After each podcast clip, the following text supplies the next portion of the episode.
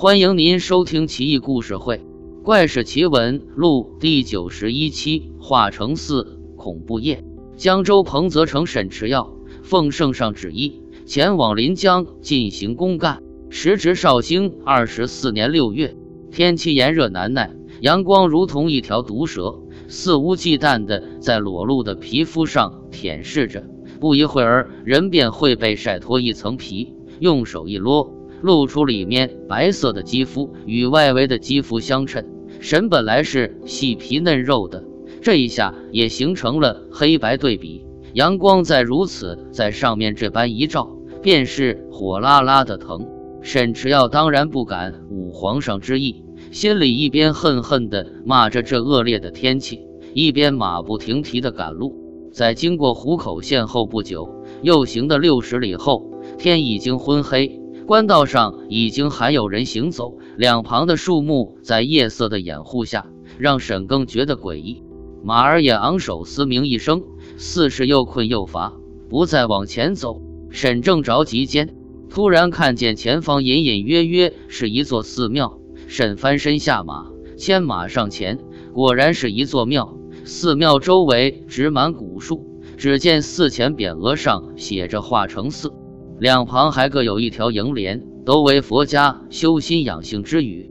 门前的台阶扫得极为干净，从门上来看，寺院有些年头了。神踩着台阶前去敲门，开门的却是一青色小沙弥，年纪尚轻，似乎是刚持戒不久。见了沈，双手合十，道声佛号。沈于是开口道：“在下姓沈，名池耀，奉皇上之檄文，前往临江公差。今因天黑路远，不便再往前行，暂借贵沙歇息一晚。叨扰之处，万望小师傅海涵则是。”小沙弥回道：“施主言重了，即要借宿，请随小僧来便是。”说罢，上前牵过他手中的马，引着他往前又行了几步，将马系在寺内一树上。寺内较为宽阔，眼观所至，一切井然有序，檀香随风吸入腹中，甚觉清爽。唯有颈上为正午阳光所灼之肌肤，正丝丝的疼。他伸手摸了摸，然后呲了呲牙。他随着小沙弥进入一间厢房，小沙弥轻声道：“施主就此歇息，小僧这就去禀知方丈，随后会奉上蜡烛。”他抬手道。不必劳烦小师傅，在下稍后便去拜访师傅。蜡烛送上来便可。小僧双手合十，慢慢退下，又轻轻带上了香门。此厢房似乎就无人住，空气中弥漫着灰尘的气味。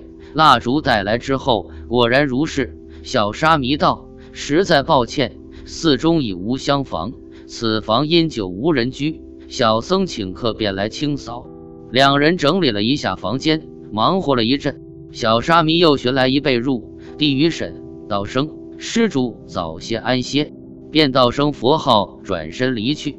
沈一回礼，听得外面传来脚步渐远之声，沈才脱衣，准备休息一阵，再去拜访方丈。沈觉得此厢房甚是压抑，离他不远处，似乎有一黑不溜秋的东西横卧墙侧，状似棺材。仔仔观察，却又似无此物。沈大疑之下，未敢成眠，睁眼想着心事。时间飞逝，更鼓一响，此时正是三更时分。沈修持好衣冠，前往主僧处拜谒。主僧慈眉善目，见沈前来，大为欢喜，便与沈谈佛论经。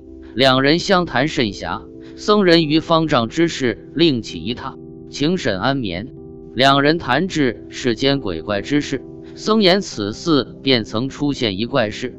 沈念及自己方才遇见之事，正待欲问，方丈看了他一眼，似乎已经知晓，便说道：“两年前有一旅客于此处歇息，不料暴病而亡。老衲为其置棺椁一具，派人去其家乡觅其亲属。去年有一客前来投诉，恰逢老衲出去化斋未归。”寺中小僧领其入住客房，客人方脱衣欲睡，忽见棺中似乎有光，初觉自己眼花，正欲视之，果然棺中有光，可大惧不止，两腿颤颤，起身坐于榻上，屏息静观。只见榻中荧光闪闪，而荧光之中似乎乃是人之动作，或走或停，或爬或跳，时而手负于背后，时而手支于胸前。客人愈加惊恐，慌忙起身穿鞋，欲冲出门去。客人所居之室旁乃佛殿，心急之下，门数次未能开，而身后之鬼伸出嶙峋骨手，已然逼近。客极为惊慌。几费全力开门之后，狂奔至殿，躲于殿后之沙帐中。似赖忽的巨静，田野蛙声于此时已止。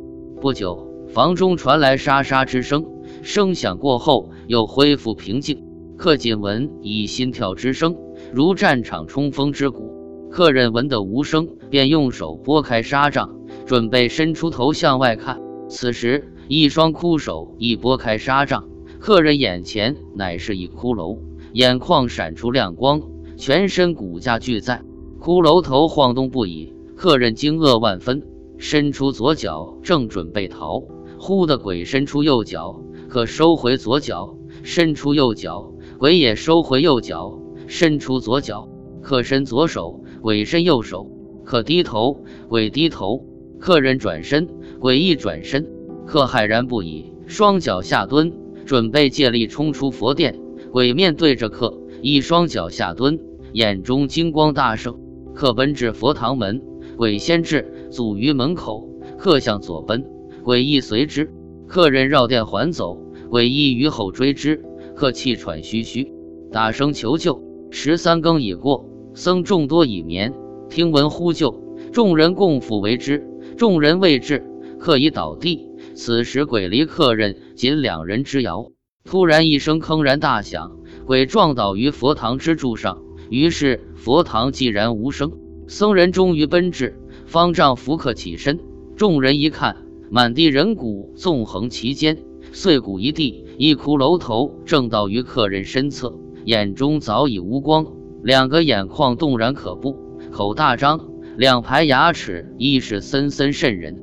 不久。先前已死旅客之家人前来替死者收尸骨，回家安葬，却不见尸骨，怀疑乃是本寺发救道师，另作他用，于是告官。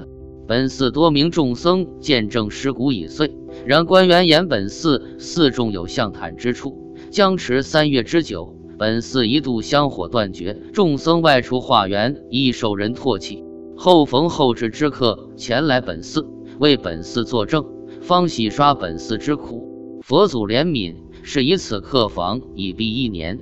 方领施主之小僧才来五个月，不知方前之事，冒犯之处，请望勿追其咎。暂与老衲之禅房一眠，待天亮时必斋饭。老衲亲送吾出寺。沈虽拜谢不已，但自此不敢安心而眠，心中惴惴不安。朦胧中，似乎闻得寺内晨钟已响。外边传来一阵脚步声，由远及近，缓缓而来。